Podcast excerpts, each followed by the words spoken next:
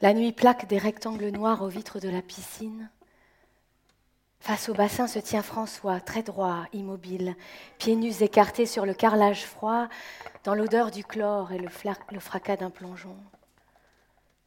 Il contemple les tremblements des plafonniers à la surface, les lignes brisées du carrelage au-dessous, et l'écho d'archaïques métamorphoses résonne en chacun de ses muscles, de ses os, en injonctions contradictoires.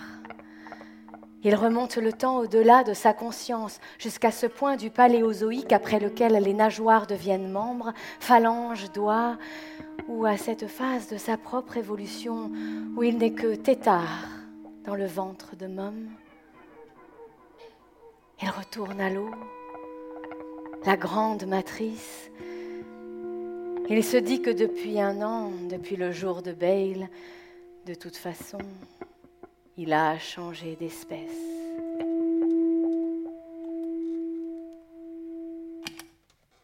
C'est le jour de Bale. François éteint le réveil, saute illico du lit, il tend le bras vers la chaise, enfile en grelottant son pull, son jean, lasse ses chaussures dans les carrés de lumière que le réverbère couche au plancher, sa caille sec. Il s'en fout. À l'intérieur, il brûle du corps de Nine, surgit en rêve. Six litres de sang très rouge irriguent parfaitement son corps de 22 ans, pulse à travers 100 000 kilomètres de vaisseau. Il gratte au carreau des dentelles de glace. Avec sa manche, il fait un rond sur la vitre, scrute le thermomètre extérieur, moins 12. Dans quelques heures, il oubliera son rêve incandescent, la glace étoilée, le mercure rétracté dans l'ampoule. Il n'y a pas de témoin, ni Sylvia, ni Mom, ni son père. Ils dorment. Lui, un Big Bang s'apprête à le traverser. Le temps de les écrire, chaque geste de François s'évanouit de la mémoire du monde. Elle n'aura jamais eu lieu, cette cavalcade heureuse. Ses genoux plient sans effort, les rotules bien articulées, aux tibias et fémurs, liés par des tendons souples, solides comme des cordes de piano. Nine, Nine, Nine, elle bat dans ses tempes cette fille, dans sa gorge son sexe. Il veut que le soleil le cogne comme une évidence tout à l'heure, alors qu'elle prépare le café derrière la fenêtre de sa cuisine au sixième étage. Il a repéré l'échafaudage installé pile en face. Il grimpera jusqu'au toit. Dehors, c'est blanc et verni. Il marche les poings au fond des poches, les jambes jeunes et sûres. Ses plantes de pied transmettent à son cerveau la nature du sol, sa fiabilité, le degré précis de la pente. À Ponthierry, il y a une mer de glace pareille qu'à Chamonix. François l'a vu, on a d'inhabiter la banquise sous le pont de Melun. Il oubliera la mer de glace et la banquise. Février 56 se changera en trou noir. Devant l'échafaudage. François balance ferme ses bras d'avant en arrière, fait circuler le sang pour assurer ses prises. Ses pieds, ses mains fourmillent. Quoi qu'il arrive, ce corps obéit, sec, fort, élastique. Ses articulations se mettent en branle, servent son désir. Il n'y pense même pas. François s'élève dans le jour naissant. Il prend appui sur la moise glacée, glissante, attrape un montant, pose à peine la pointe du pied sur la diagonale et se hisse léger d'une console à l'autre, ouvrant et refermant ses doigts gantés sur les barres d'acier, l'instinct guidant ses jambes, un étage, deux étages en façade, montant vers la lumière à la force des phalanges, de la pince de ses doigts, dont la genèse s'ancre loin in utero, l'outil fondamental sans elle, point de projet ascensionnel. Il atteint le toit, l'aurore en face. Nine s'approche de la fenêtre, cherche au dehors.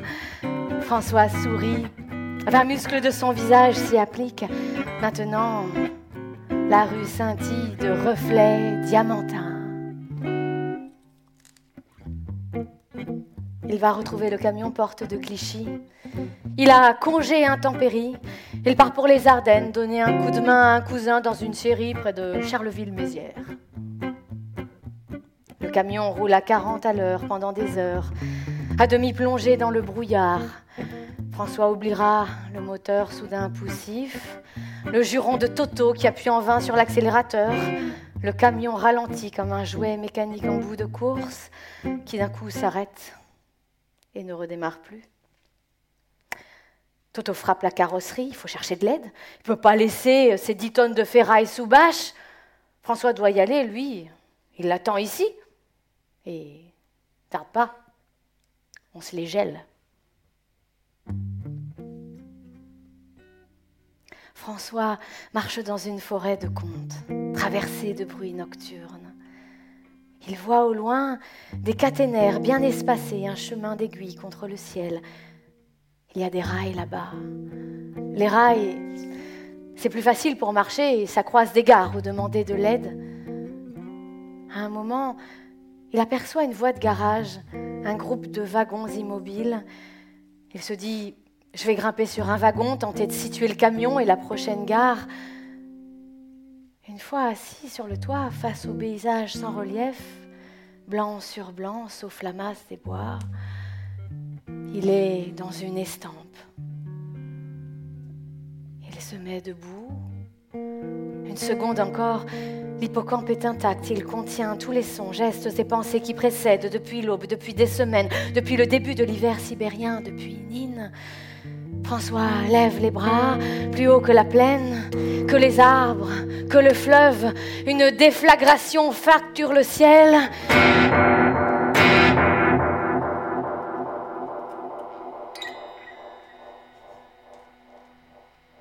Le corps de François s'arc en Fosbury au-dessus du wagon, prêt à franchir une barre de saut imaginaire. Son cerveau brûle si violemment qu'il l'ignore. Nous sommes seuls devant la plaine.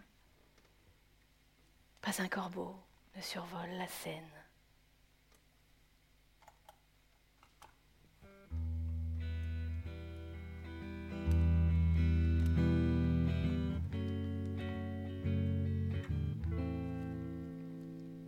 C'est à 5 heures du soir qu'il s'est décidé à partir, racontera Toto à l'officier qui tente de constituer un rapport la nuit était tombée depuis un moment, Toto était transi à court de cigarettes. Qu'est-ce qui foutait cet imbécile de Parigot? Trois heures qu'il l'attendait. Ses doigts brûlaient de froid, il n'allait pas passer la nuit dans la cabine quand même. Et pas question de laisser le chargement. À ce moment de la déposition, il reviendra légèrement en arrière, il aura oublié quelque chose et ça les intéresse peut-être il se rappelle un bruit bizarre. François était parti depuis 20 minutes ou pas loin. Il y a eu un claquement formidable dans le ciel, type coup de feu en plus fort. Toto a cherché du regard un chasseur de la fumée, il n'a rien vu. Il a appelé Il euh, y a quelqu'un? Eh oh Il y a quelqu'un? Il voulait pas se faire tirer dessus, il ne manquerait plus que ça. Le lendemain, dira Toto, j'ai pu repartir jusqu'à Charleville. Je suis allé voir Georges à la Syrie. Ton cousin, je lui ai dit, il s'est envolé en me laissant dans la panade. Il a intérêt d'avoir une bonne raison.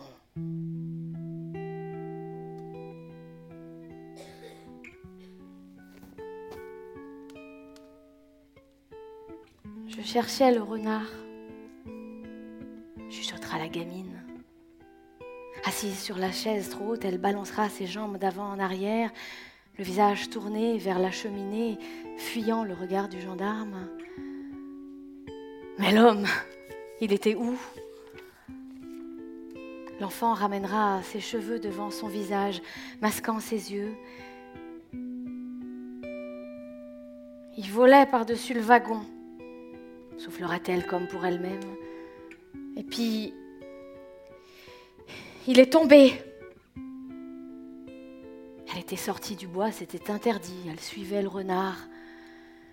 Il a volé d'abord, avec euh, des flammes. Le gendarme me demandera comment était l'homme. La boule d'enfant oscillera sur la chaise devant la cheminée, chauffant son petit corps à la tiédeur du feu. Alors, qu'est-ce que tu as vu? On entendra le vent siffler dans le conduit l'enfant reniflé.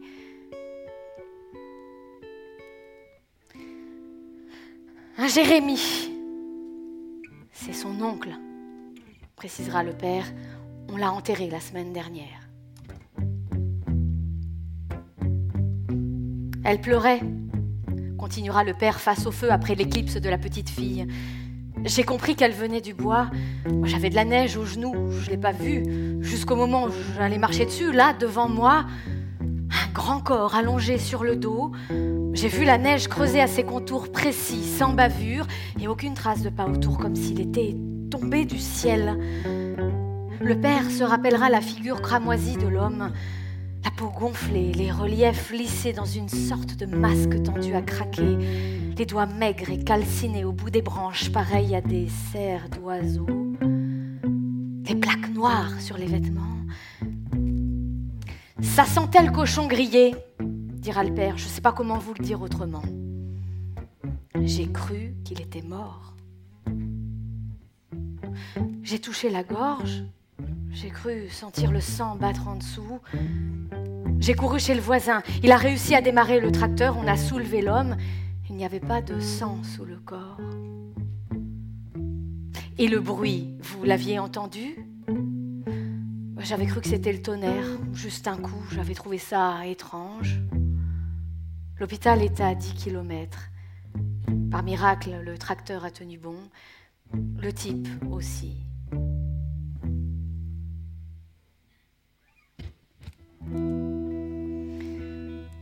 Je n'ai pas pu me libérer plus tôt, s'excusera l'ingénieur des chemins de fer.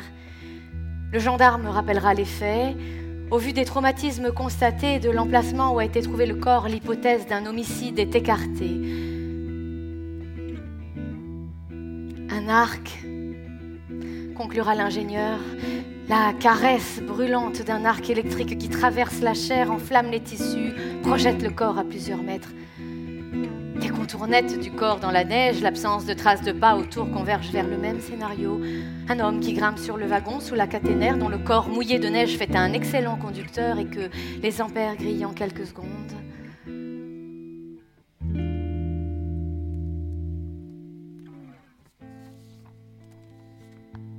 François Sandre aura lu l'infirmière sur la carte d'identité ouvrée dans le portefeuille de l'homme.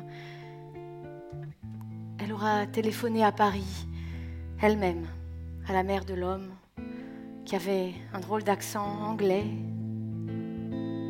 espérant que cette femme serait forte.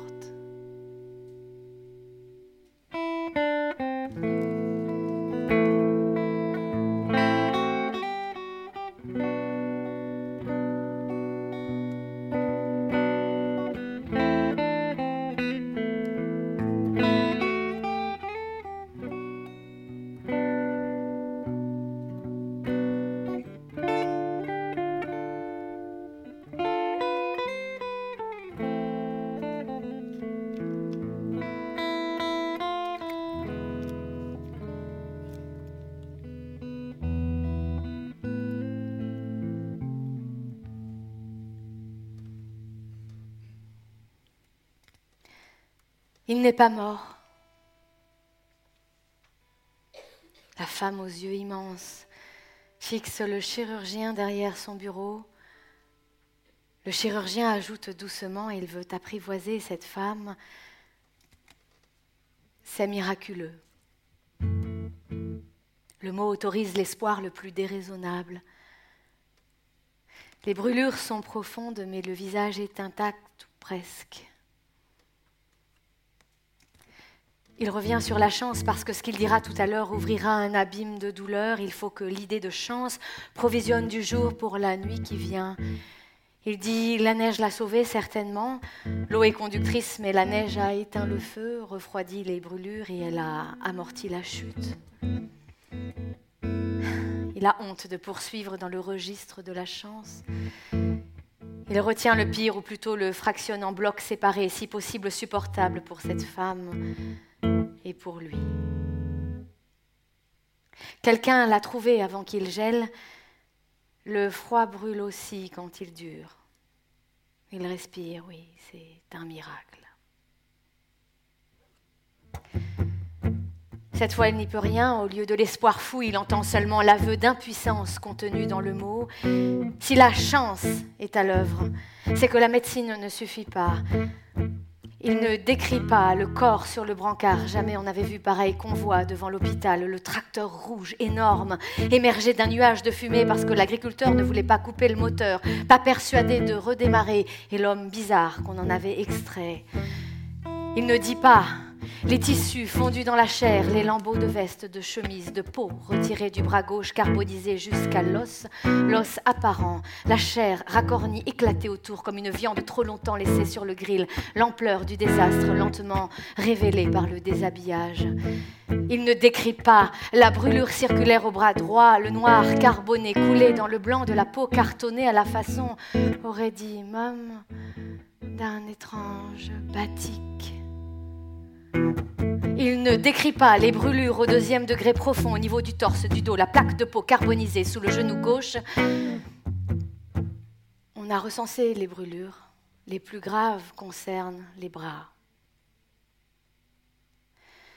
Il se souvient de son propre désarroi les mesures tombent vite, toutes inquiétantes. Arythmie cardiaque, pouls galopant, tension artérielle basse. Le chirurgien fixe le bras carbonisé qui décharge dans le sang des quantités de potassium et de protéines létales pour le cœur et les reins. Il craint l'arrêt cardiaque, l'insuffisance rénale aiguë. Sa décision est prise. En 25 ans, il a déjà sectionné des doigts, des mains et des tibias broyés par la mine, des jambes aussi dans la terrible bataille des Ardennes pas d'épaule. Aux familles, on affirme que l'ablation prépare l'appareillage. Elle n'est pas un échec, mais le début d'une autre vie. La chirurgie de la perte, c'est un échec quand même, il ne se raconte pas d'histoire. Puis le garçon a quoi? 20 ans? Taillé comme un David aux proportions superbes, pas un échec. La brûlure est si haute, il ne restera pas l'ombre d'un moignon. Il épargne à la femme les images inutiles. Sous la lumière crue de la lampe, il sculpte une silhouette désarticulée comme découpée au ciseau au ras de l'omoplate par une main d'enfant malhabile. La nécessité n'allège pas l'horreur du geste. J'ai dû l'amputer du bras gauche je suis désolée. Le bras droit est sous observation. Le surlendemain, les urines restent noires, l'insuffisance rénale aiguë, on en meurt. Le chirurgien a scruté le bras droit dans lequel il avait pratiqué les longues incisions verticales. Mamie aurait vu quelque chose comme les plis creux d'une manche ballon. Puffed and slashed sleeves, semblables par les formes, si ce n'est par les couleurs aux manches bleues, fendues de rouge qui ornent la robe de Blanche-Neige. Un numérus contre des reins, a songé le chirurgien. Un numérus contre un cœur. S'il agit vite, le garçon peut survivre. Au vu de ce qu'il se prépare à faire, il doute que c'est souhaitable, mais ce qu'il pense ne compte pas. Sa mère veut qu'il vive. Faire vivre, c'est son métier. Je vais amputer le bras droit.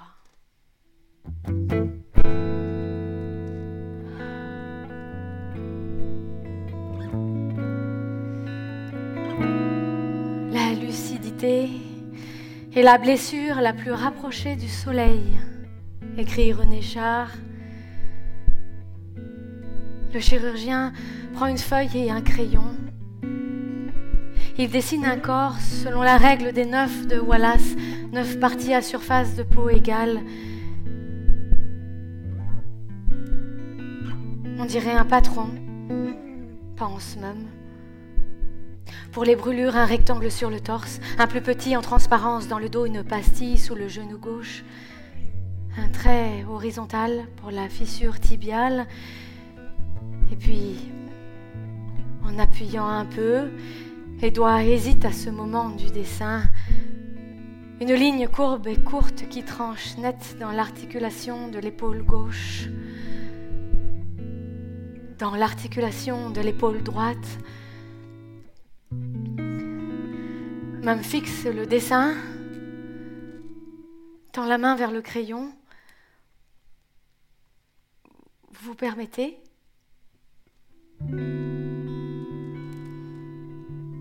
Elle se penche sur la feuille, étire les mollets, rabote le gras des cuisses, rend à François ses jambes des chassiers. Elle allonge le tronc, corrige le bilboquet grossier de la tête sur le cou, donne un ovale au visage. Elle fait des cheveux, ajoute les oreilles. Elle gomme un bras, l'autre bras. Elle pose le crayon, se recule sur la chaise, regarde.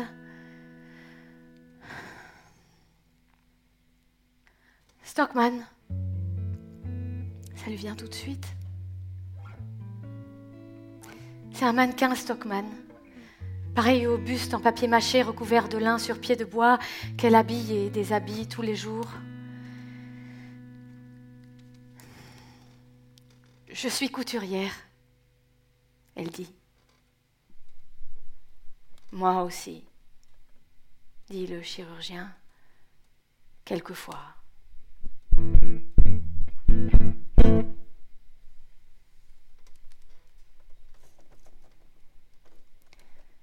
Il traverse la lave et le lait, le lait puis la lave. Il continue à ne pas mourir. La nuit anesthésique l'avale deux fois en trois jours, le recrache à la lumière qui le ceinture d'une camisole de feu.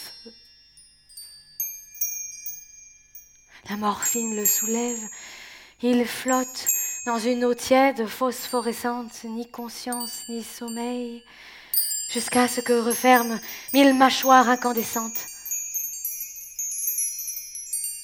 Quelqu'un dit Bonjour, François.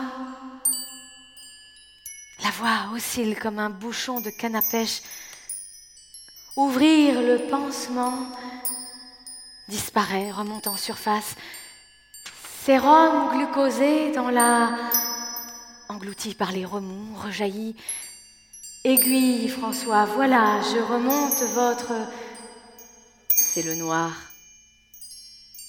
L'incendie le lèche. Dans quelques décennies, le coma artificiel l'aurait voué au néant, mais en ce temps-là, la douleur est précieuse. Elle révèle l'intérieur du corps.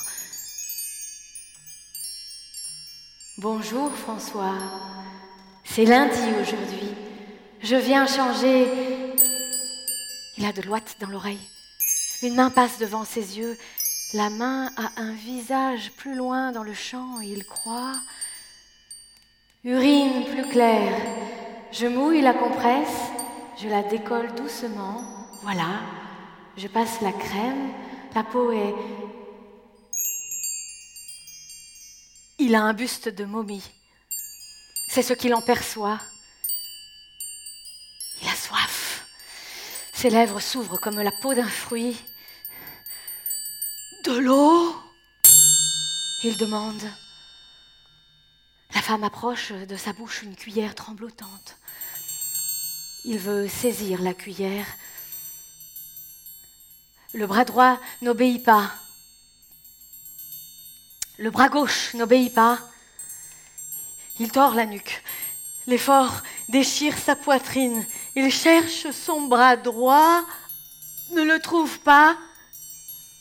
Son bras gauche ne le trouve pas. Il quête une réponse dans les yeux de, ma de la femme. Où sont mes bras?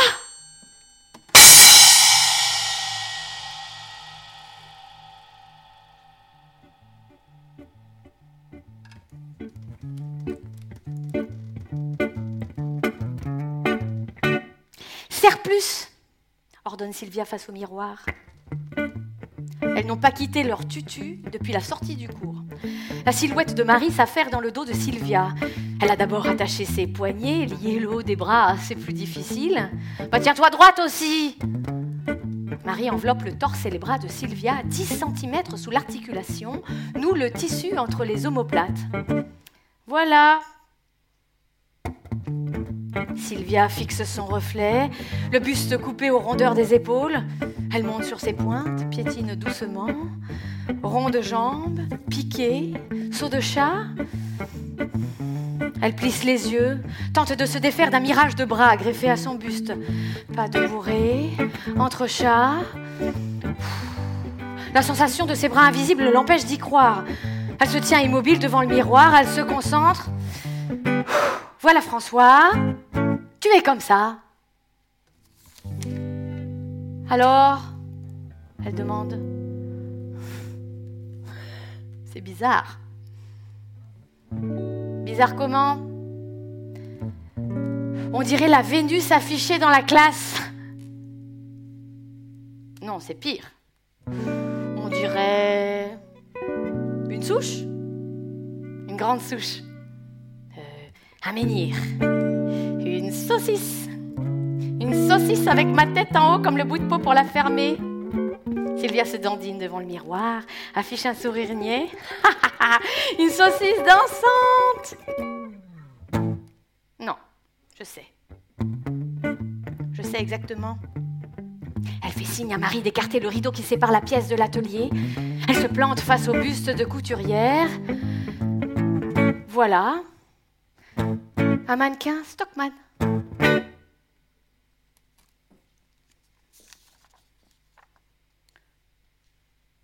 Mon chéri, Sweetheart, articule l'infirmière une lettre à la main, je suis assise à quelques mètres de toi dans le couloir.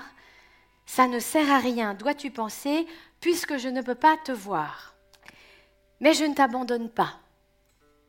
I can't wait to see you. It should be long, says the doctor, but uh, I don't care. Hold on, my son. Love from mum.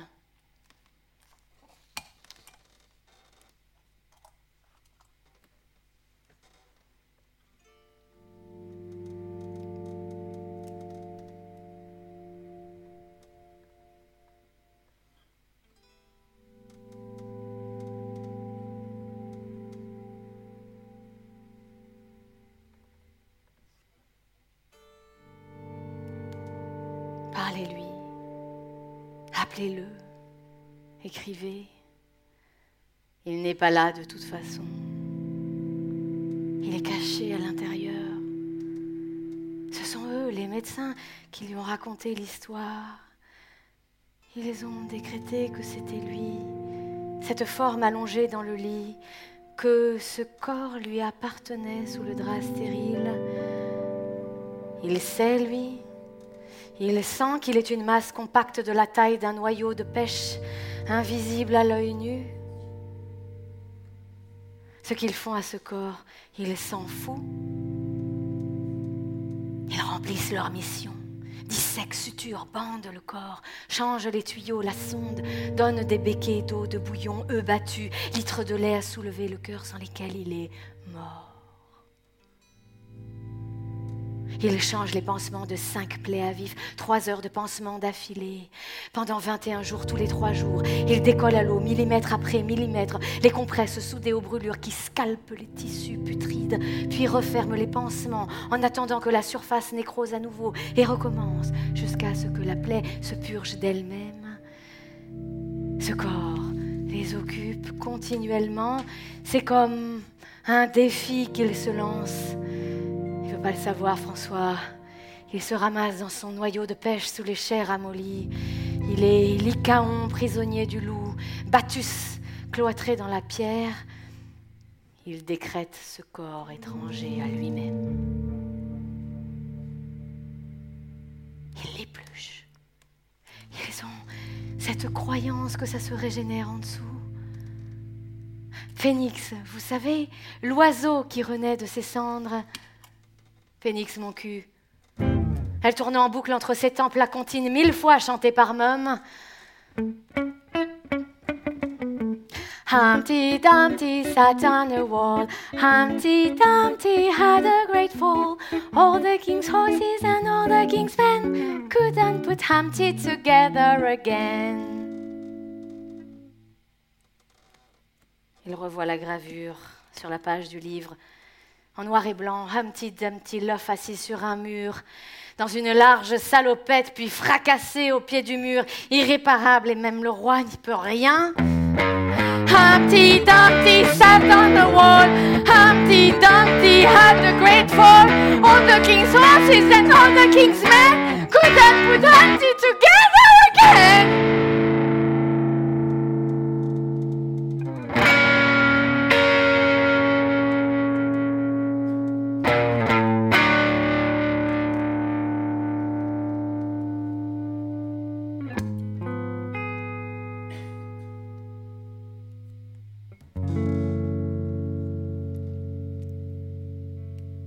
d'insupportables fictions. L'imagination n'a pas de borne. Un jour, elle plie son coude à l'envers, vrille ses poignets, lui fabrique un corps impossible. Les névromes, dit le chirurgien, à qui François a chuchoté, je vous jure, je sens mes mains. Des nodules formés par la repousse des nerfs. Ils sont là, vos nerfs, avec leur potentiel de prolongement, mais l'extension n'existe pas. Ils contiennent la possibilité du bras en quelque sorte, sa possibilité seulement. C'est le principe de la synecdoque, voyez-vous, qui confond la partie et le tout. Ni les voiles au loin descendant vers Harfleur, vous connaissez ce vers de Victor Hugo? Bon, dans les voiles de Victor Hugo, il y a le bateau entier. Ce que vous sentez au bout de vos nerfs sectionnés, c'est une synecdoque d'ordre physiologique, on pourrait dire. Je vous emmerde avec mes synecdoques, hein Il est prêt pour les greffes. Provisoirement, ça fait plus de pansements. On note les cicatrices d'amputation. Mille aiguilles perforent les cicatrices, les zones greffées, les zones donneuses démangent cruellement. Votre peau se reconstruit, affirme l'interne sous le plafond de la chambre. François déteste ces sensations neuves les nerfs stimulés, les cellules multipliées, les vaisseaux dilatés, le réveil des sens, c'est une greffe forcée permanente de lui au corps entier. Il veut plus de morphine. Il couine comme un chiot.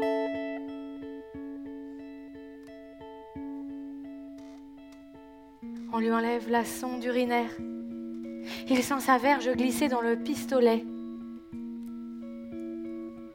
Le membre urine docilement dans le bassin.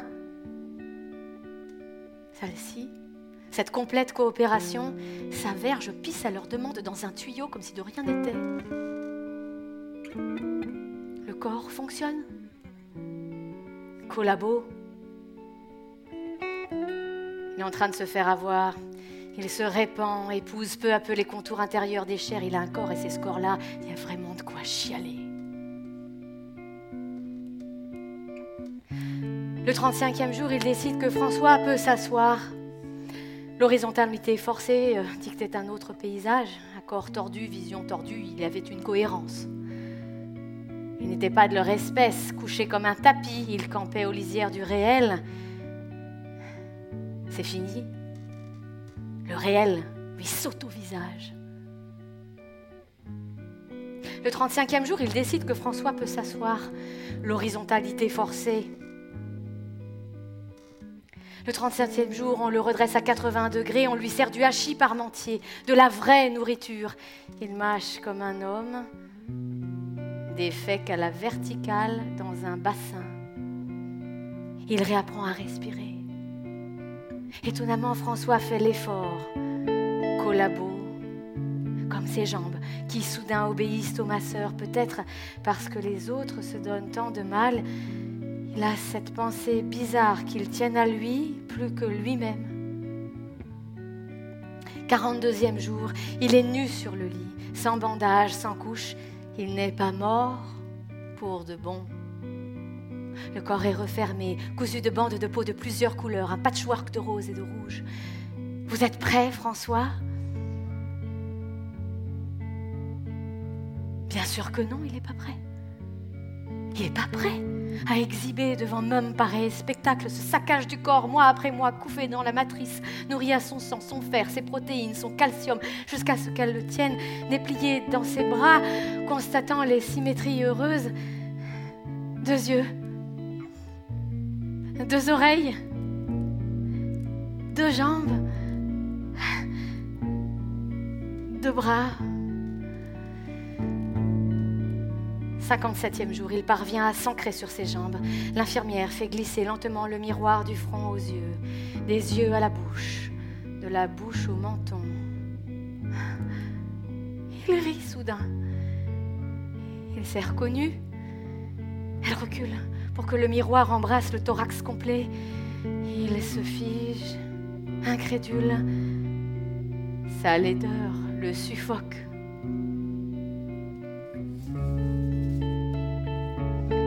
François, le satin d'une robe, l'aiguille d'une seringue, le grain du papier, le moelleux du coton appellent des gestes impossibles. Le monde est étranger à 3 cm, pure image. Les choses n'ont ni poids, ni texture, ni consistance, ni température. Tout est cinéma. Il veut presser dans sa paume un quartier d'orange, souple et ferme à la fois.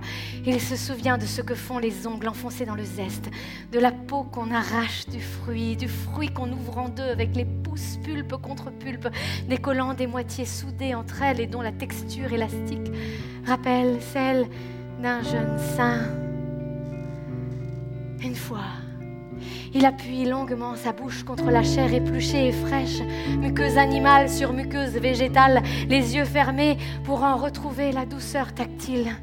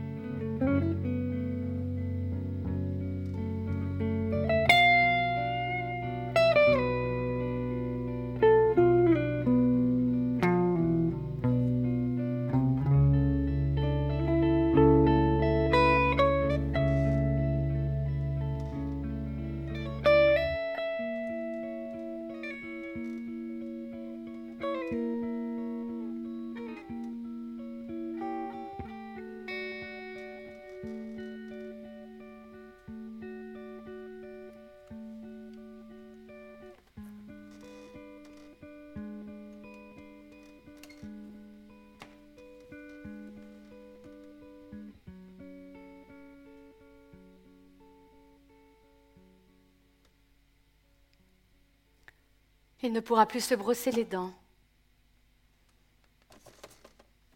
boutonner une chemise, se raser, lasser, délasser ses chaussures, enduire un mur, pincer la joue de Sylvia, boire une chope, attraper un ballon, écrire une lettre, sculpter un bâton, glisser la clé dans la serrure, déplier le journal, rouler une cigarette, décrocher le téléphone, se peigner, se torcher, payer la caisse, sa viande, se suspendre aux branches, tendre un ticket de métro, applaudir, mimer Elvis à la guitare, danser avec une fille, donner la main à une fille, toucher le ventre d'une fille, le sexe d'une fille, son sexe à lui, se pendre, s'ouvrir les veines, se tirer une balle, même se foutre en l'air, il peut pas.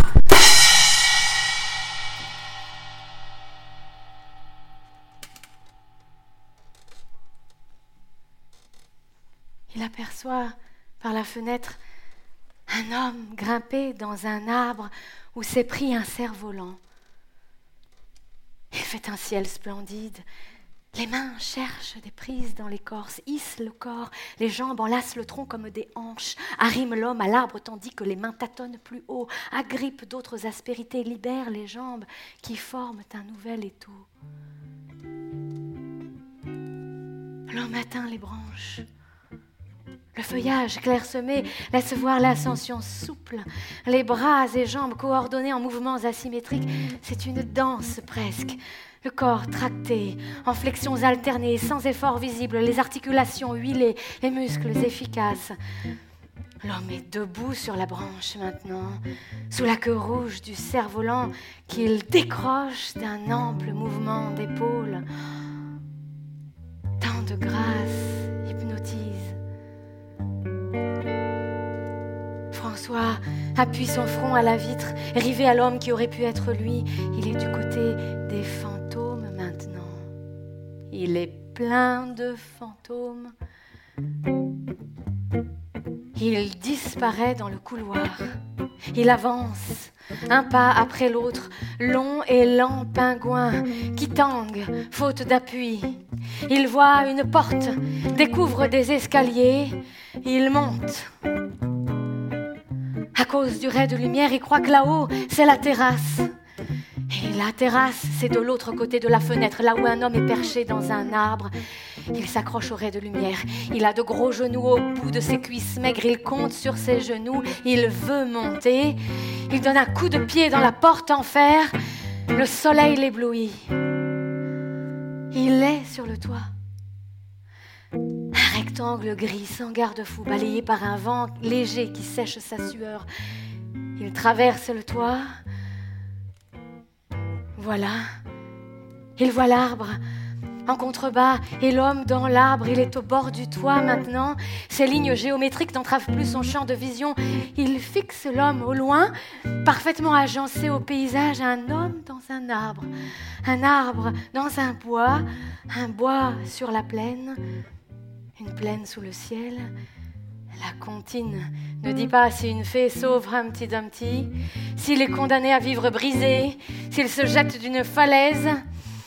François grimpe sur le muret. Il pourrait se croire suspendu dans les airs comme un personnage de Magritte collé au ciel. Il suffit de fermer les yeux maintenant. Humpty Dumpty's going to fly!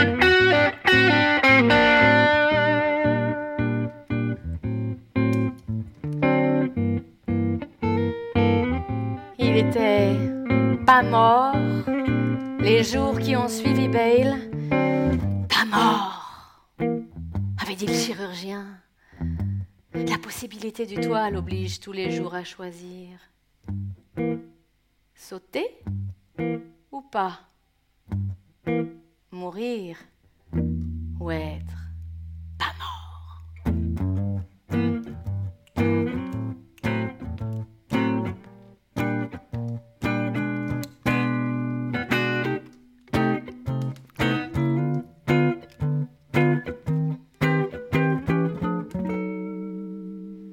17 juin, beaucoup de visages se collent aux fenêtres pour regarder s'en aller l'homme sans bras, le miraculé de Bale.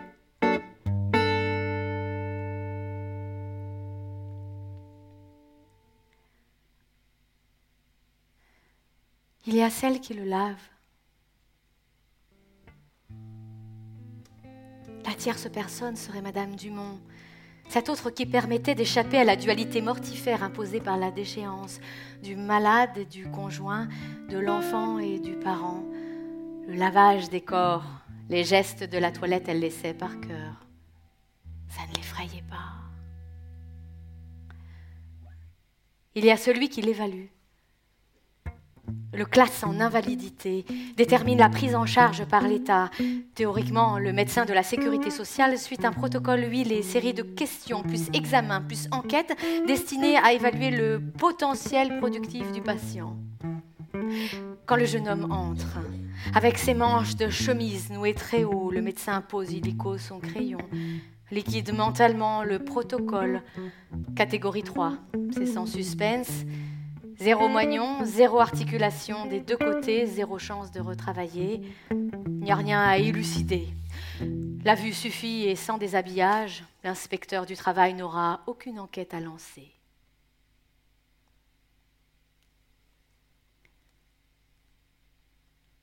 Je suis celle qui le précède en secret. Pave son chemin, qui les pose un pied toujours sûr, celle qui œuvre en silence et dans l'ombre pour qu'il croie le sol par nature ferme sous son pas. Je suis la main invisible qui règle chaque soir l'alarme du réveil. Je fixe en douce des tapis pour qu'il ne vacille pas sur le bois ciré. Je disperse dans la maison des verres d'eau toujours fraîches avec des pailles et je m'efface, moi, fée silencieuse. Je suis l'indécelable, sa mère qui veille. Hypnose, gardienne de sa nuit. Il y a celui qui essaie de l'appareiller. Il est médecin expert au centre d'appareillage de Paris-Bercy, annexe du ministère des anciens combattants et victimes de guerre. Il a fait asseoir François sur le lit d'examen. Il s'est dit que pour ce civil, la guerre commençait là et serait sans armistice. La double amputation si haute, sans moignon, c'est une maladie orpheline. L'appareillé serait une gageure prodigieuse, l'écart est quasi total entre le désir de geste et la réponse technique. Et je vois l'image de la commission arrêtée, la commission au complet, François immobile dans la lumière jaune des plafonniers, tandis que le médecin expert se tourne lentement vers moi, incrédule, et me reproche de tenir en échec les formidables progrès de l'appareillage avec ce personnage aux blessures extrêmes. C'est votre faute, il accuse, si je suis impuissant.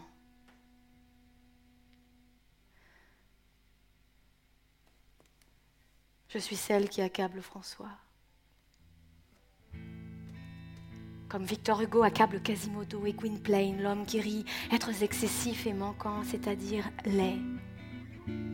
La science a beau avoir désenchanté les monstres au XIXe siècle, les déclarer œuvres de la nature et non du diable, si on ne les jette plus comme à Sparte dans le gouffre des apophètes, il est d'autres bas-fonds où nos yeux les relèguent. Le dégoût le rire, la pitié poisseuse.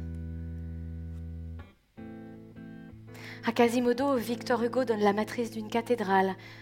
À Gwynplaine, il donne Dea, une fiancée aveugle qui ne sait rien de sa perpétuelle grimace. À François, je donne une montagne.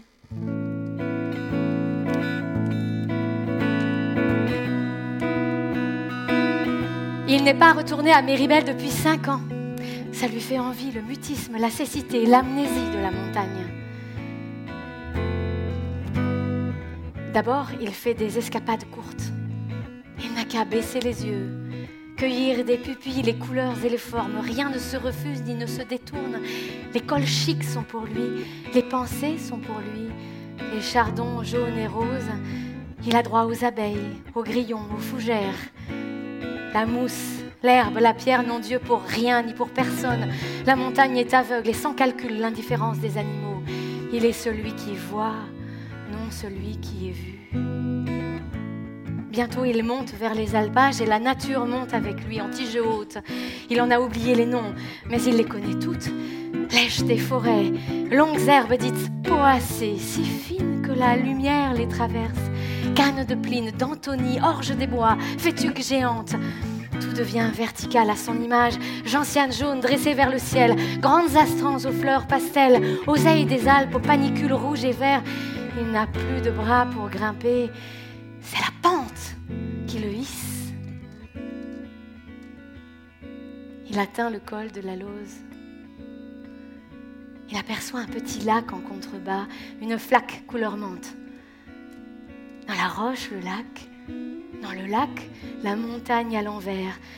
François veut entrer dans le lac. L'oncle Henri le déshabille. Ils entrent dans l'eau glacée. François s'allonge, retenu sous les omoplates par les paumes d'Henri qui se persuade que ce garçon n'est pas totalement cinglé, qu'il défie seulement ses limites. François ne pèse plus rien. L'eau comble les interstices, fait des palmes entre ses orteils, tend des voiles invisibles entre ses cuisses, ses genoux, ses chevilles, le prolonge et l'augmente. Il a envie de pleurer soudain, comme dans l'amour, quand il est grand amour, à cause des corps parfaitement imbriqués, les creux et reliefs visibles et invisibles complètement épousés, la sensation du plein retrouvé et béni, l'eau referme les voies ouvertes à la mort. Un berger fixe depuis la sente ce duo incongru.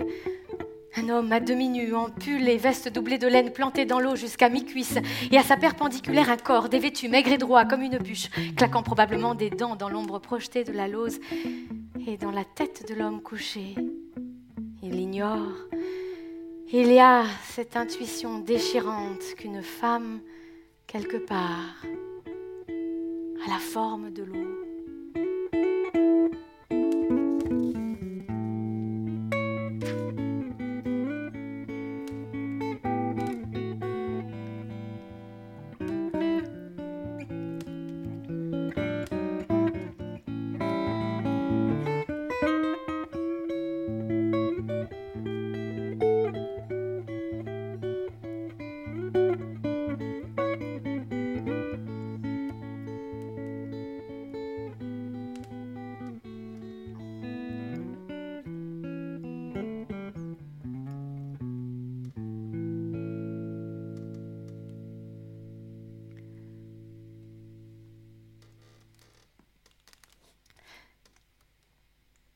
François scrute le morceau de squelette cuir acier suspendu au dossier de la chaise.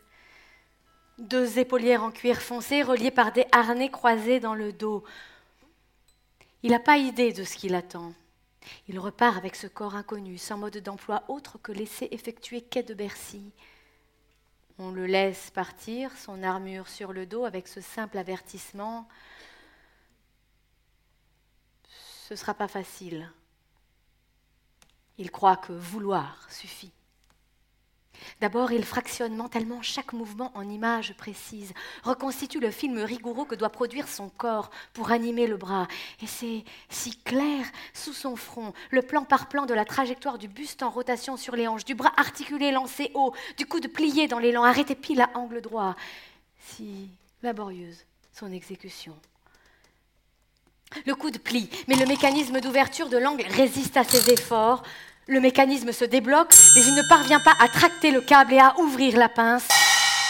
Il s'y reprend jusqu'à la tétanie. Il maudit ce corps impuissant. C'est comme moi à la danse, dit Sylvia doucement. Le saut de biche. Je le vois exactement. Je vois la course, l'impulsion qui me soulève, les jambes déployées haut, presque à la perpendiculaire du sol. Sylvia ferme les yeux, écarte les bras, redresse le dos dans un élan imaginaire. En vrai, mon saut de biche, c'est un lancer de patates.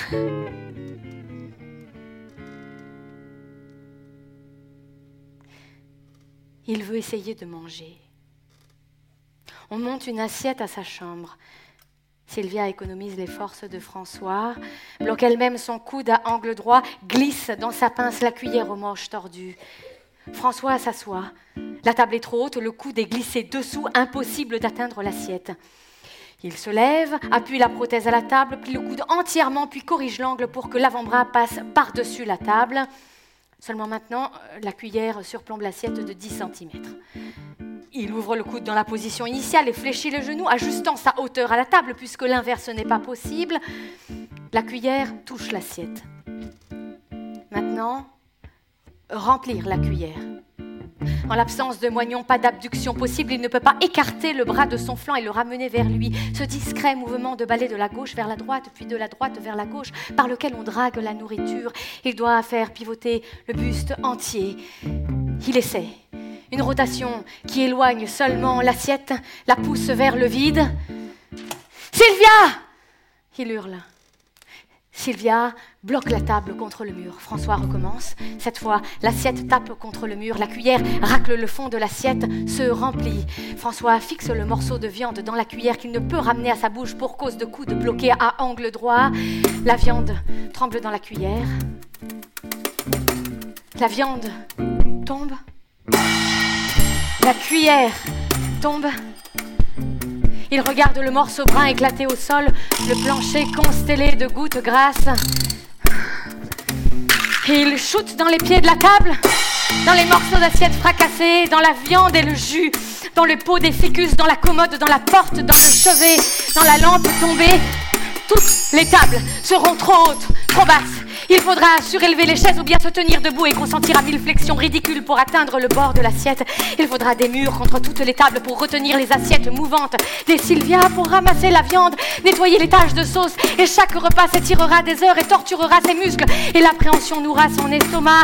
Et avant ça, il faudra quelqu'un pour la couper, la viande. Toujours cette viande forcément cuisinée par d'autres. Quelqu'un pour la servir, pour poser l'assiette sur la table. Et avant ça, encore quelqu'un pour fixer la cuillère s'il échoue à ouvrir la pince. Avant ça, quelqu'un pour lui mettre l'appareil et pour serrer la sangle. Et il faudra s'en remettre aux au moins disponibles parce que Madame Dumont ne suffira pas qu'il passe en coup de vent de 8h à 9h le matin et accepter toute la vie. Mille mariages arrangés.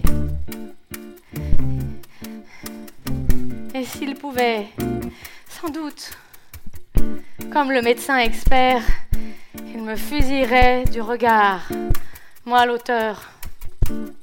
Parce que la désarticulation scapulo-humérale ne lui laisse aucune chance. Il rejette le dos en arrière, il secoue ses acromions, ses omoplates en contorsion spectaculaire jusqu'à ce que l'appareil chute dans un bruit formidable.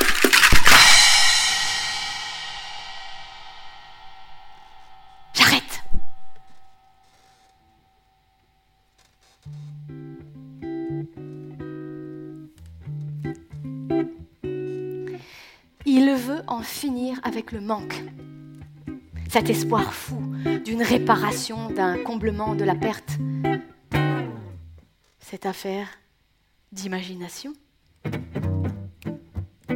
Il fait changer les poignées de porte, supprimer les boutons dont la manipulation exige un mouvement de prosupination, autrement dit un poignet, et visser à la place des béquilles abaissables du menton. Il fait attacher des ficelles au tiroir, aux portes des placards qu'il peut tirer entre les dents. Il travaille la pince menton-clavicule pour transporter les objets petits. Il se rappelle la boîte à pique inspirée à Sylvia par un fakir, anglais. On coupe sa nourriture et on la fixe sur lui sur des clous aux pointes limées. Il commande à Mum une série de pantalons à ceinture élastique simples à baisser et remonter par pincement d'orteils, flexion et déhanchement à la façon des survêtements. Il fait fixer ses slips à l'intérieur par une série de boutons pression et bientôt, invention merveilleuse, des bandes velcro. Il fait rattacher les chemises aux vestes et les chemises aux pulls en un unique vêtement. Ça, ça prend vite. ôter un pantalon, une chemise. Le grand défi, c'est s'habiller. Le tissu résiste en plis souple. À un moment, dans l'atelier, il voit le panier à chute, un sac de coton fixé sur deux tréteaux ouverts en X, noués par des boucles aux quatre angles. Il sait. Il voit précisément l'objet, deux tréteaux croisés d'une hauteur de 80 cm sur lesquels écarter, enrouler l'élastique du pantalon afin qu'il y passe aisément chaque jambe et puisse s'asseoir au fond comme dans un baudrier détachant sans effort la ceinture élastique des angles de tréteaux. Il voit une femme dehors, dont la jupe gonfle sous le vent. Il pense aux armatures des robes à cerceaux. Les robes à cerceaux, ça peut se suspendre et se revêtir par en dessous. C'est exactement ça qu'il lui faut, un vêtement rigide et suspendu. L'ennemi, c'est le mou. Il imagine une structure cylindrique légère, une sorte de grand abat-jour, mettons 1m15 de hauteur pour pouvoir passer en dessous, d'un diamètre un peu supérieur à sa largeur d'épaule, de telle sorte que son buste puisse traverser le cylindre. Sur la structure, on enfilera la chemise en laissant le col ouvert pour le passage de la tête. Il s'y glissera comme dans un tube, le torse soulevant le vêtement une fois la tête jaillie du col. Il n'aura plus qu'à se relever complètement et à se dégager du cylindre. Il voit par la fenêtre le petit Joseph tirer des fléchettes au fusil en bois. Il rentre chez lui une fléchette dans la bouche. Il colle la petite ventouse au carrelage derrière le lavabo, fait vibrer le manche d'un coup de menton. Le manche tremble sur la ventouse. Ça tient il fait acheter par Mum cinq boîtes de fléchettes Eureka. Il fait carrer le pourtour de la petite baignoire, puis fixer au carrelage un mur d'éponge maintenu chacune par une ventouse. Il demande à son père de fabriquer un socle en bois fiché d'une pointe de métal sur lequel on pique un savon muni d'une anse dans laquelle il passera son pied. Il imagine une grande serviette ventousée au carreau. La ventouse permet de fixer une brosse à cheveux, des brosses à dents. C'est aux ventouses qu'il doit de pouvoir remonter ses pantalons jusqu'à la taille en quittant les toilettes. Même a cousu un anneau à l'arrière de ses ceintures. Robert a fixé un crochet à une ventouse qu'il a collée au mur. François n'a qu'à glisser l'anneau dans le crochet puis à fléchir les genoux. Le pantalon se repositionne. François multiplie les trouvailles. Change le manque en désir, son versant heureux. Des ruisseaux de sérotonine affluent à son cerveau. Un jour, même, il surmonte une honte d'apparence indépassable. Le père s'efforce de ne pas le regarder pour qu'il puisse rougir sans témoin, ravalant sa gêne, tandis que François évoque cette bizarrerie, l'hygiène au jet d'eau pour la toilette intime dans les pays arabes. Il tient ça d'un copain libanais connu sur un chantier ailleurs. Il en avait bien ri à l'époque. Te pisse au cul. Ce serait toujours moins humiliant que se faire torcher à 8 heures chaque matin par une tierce personne. Ça fait des jours qu'il y pense. À la faveur de la pénombre, il ose demander à Robert de fabriquer un système avec poires actionnables au pied, enfin les petites poires de pharmacie en caoutchouc, s'il croit que c'est possible. Et quand il a fini de parler, le père ne relève pas la tête, écrasé de pudeur et d'admiration. Il veut être souple. Les cylindres, les poignées, les portes en béquille, la douche et le séchage, le déshabillage exigent une agilité de danseuse. Avec Sylvia, devant le miroir, une fois la boutique fermée, il étire ses muscles, les allonge patiemment. Elle pose le pied de son frère sur la commode. Il penche le buste lentement.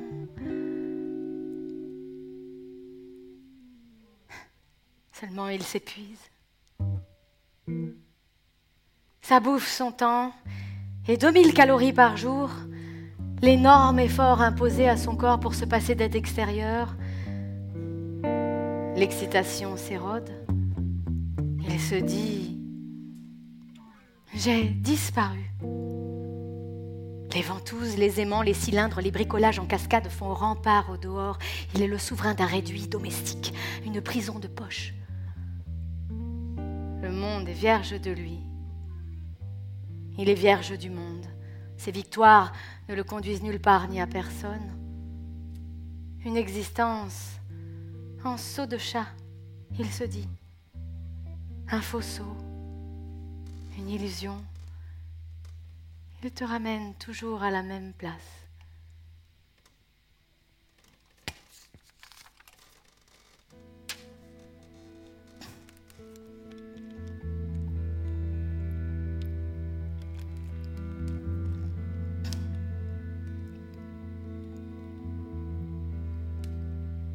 C'est Sylvia qui a eu l'idée. Dis, tu m'emmènerais? En juillet pour mes 16 ans Ils sont à l'aquarium de la porte dorée. Ils déambulent devant les vitres un peu floues, les bacs d'eau mouvante de 100 à 37 000 litres en gigantesques fosses. Il fait sombre. Il s'imagine ainsi le fond des rivières et de la mer. Les décors peints en vert, bleus, jaunes éclatants aggravent encore l'obscurité autour. Les poissons multicolores ondulent entre les rochers de pacotille, les algues, les anémones. C'est un monde lent et muet. Même les crocodiles du Nil, même les tortues veillent immobiles. Ils lisent les noms des créatures sur les cartels usés Raymond et Léopold à pois blanc et aussi poisson licorne, poisson papillon, poisson clown.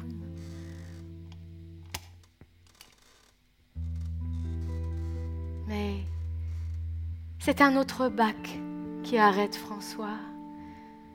D'abord, il le croit vide, et puis il voit la tête grise entre les pierres, la bosse crânienne prolongée d'un bec raboté, mi-serpent, mi-oiseau. Un bec moignon, il pense, sa laideur l'impressionne. Les yeux d'épouvante le fixent depuis le trou de roche. L'animal se dégage lentement sans cesser de l'observer. Laissant apparaître une silhouette si grossière, sans écailles ni nageoires pectorales et ventrales, qu'elle semble surgie de la matière brute, une séquelle du fond des âges. La forme grise flotte au milieu du bac, l'œil rivé à l'œil de François. Son goitre se gonfle et se dégonfle au gré de sa respiration. François pense Elle me parle. Il est conscient qu'il divague. Un grand calme entre en lui, tandis qu'il se laisse contempler par l'œil sans paupières.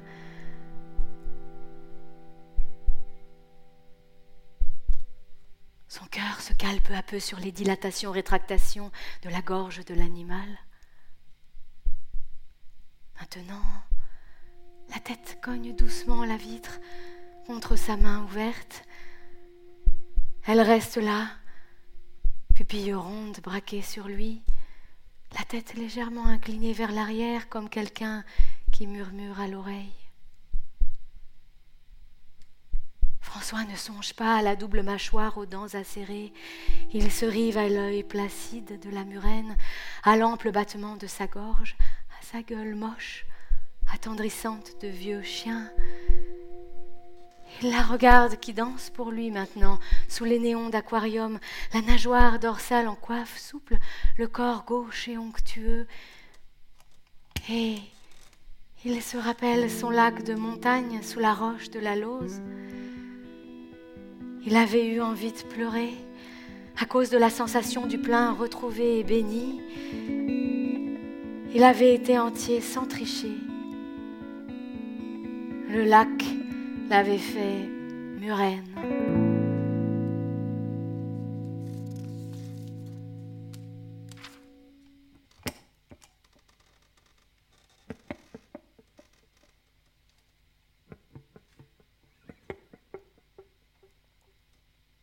On y est. La nuit plaque des rectangles noirs aux vitres de la piscine. Face au bassin se tient François, très droit, immobile, pieds nus écartés sur le carrelage froid, dans l'odeur de chlore et le fracas d'un plongeon. Ce soir, François défie l'enchaînement de causes et d'effets qui, au paléozoïque, 400 millions d'années avant qu'il n'amène son étrange corps au bord de la piscine, propulse hors de l'eau tout un pan du vivant, campe l'homme en animal terrien. Il remonte le temps au-delà de sa conscience, jusqu'à ce point de l'histoire après lequel les nageoires deviennent membres, ou à cette phase de sa propre existence où il n'est que tétard dans le ventre de Mom. Il retourne à l'eau, la grande matrice.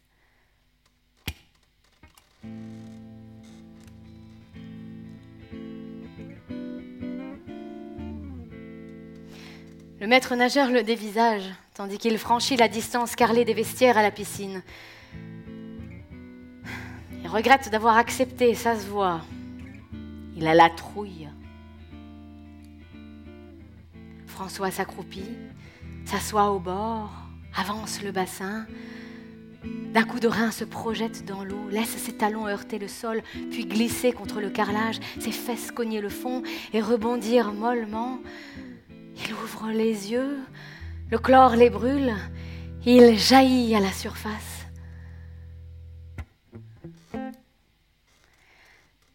Qu'est-ce que vous voulez faire?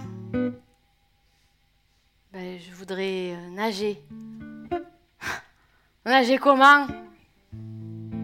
Mais sur le dos. Avancer sur le dos. un ciseau de brasse alors. Euh, je sais pas. Ah, je ne suis pas spécialiste, hein articule le maître nageur. Mais si vous battez des pieds, vous allez étendre les jambes. Mais si vous étendez les jambes, vous aurez moins de surface d'appui sur l'eau qu'un ciseau. C'est mathématique. Les ciseaux de bras se font une perpendiculaire au tronc qui favorise l'équilibre, vous comprenez? Tandis avec les battements, vous oscillerez comme une balise, droite, gauche, droite, gauche. Ou alors vous foncez, vous battez l'eau comme une omelette, ou vous avez une ceinture abdominale en béton armé. En plus, euh, vous êtes maigre. Le gras flotte mieux que les os. Vous me montrez Vous ne savez pas du tout nager demande le maître nageur ahuri. Non, Ah, je prends des risques là Mais il ne peut plus dire non. Pas maintenant.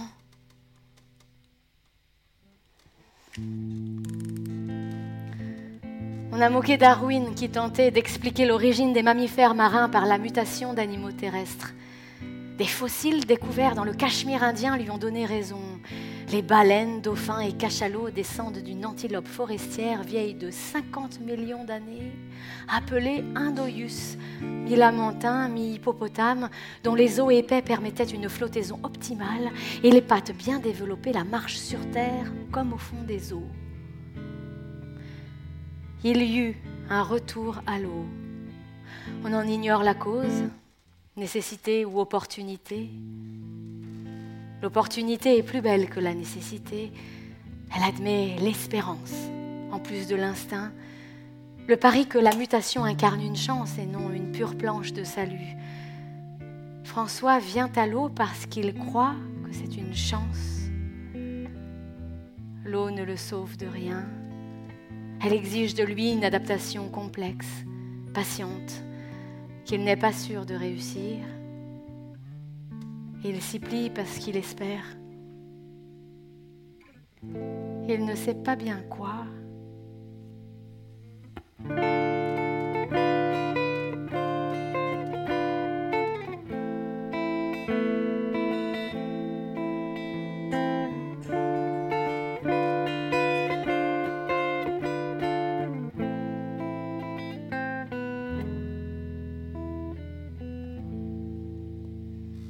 Ovide, Les Métamorphoses, livre 15. Tout s'écoule et les êtres ne revêtent qu'une forme fugitive. Tout instant de la durée est une création nouvelle. Ce que nous fûmes hier ou ce que nous sommes aujourd'hui, nous ne le serons plus demain.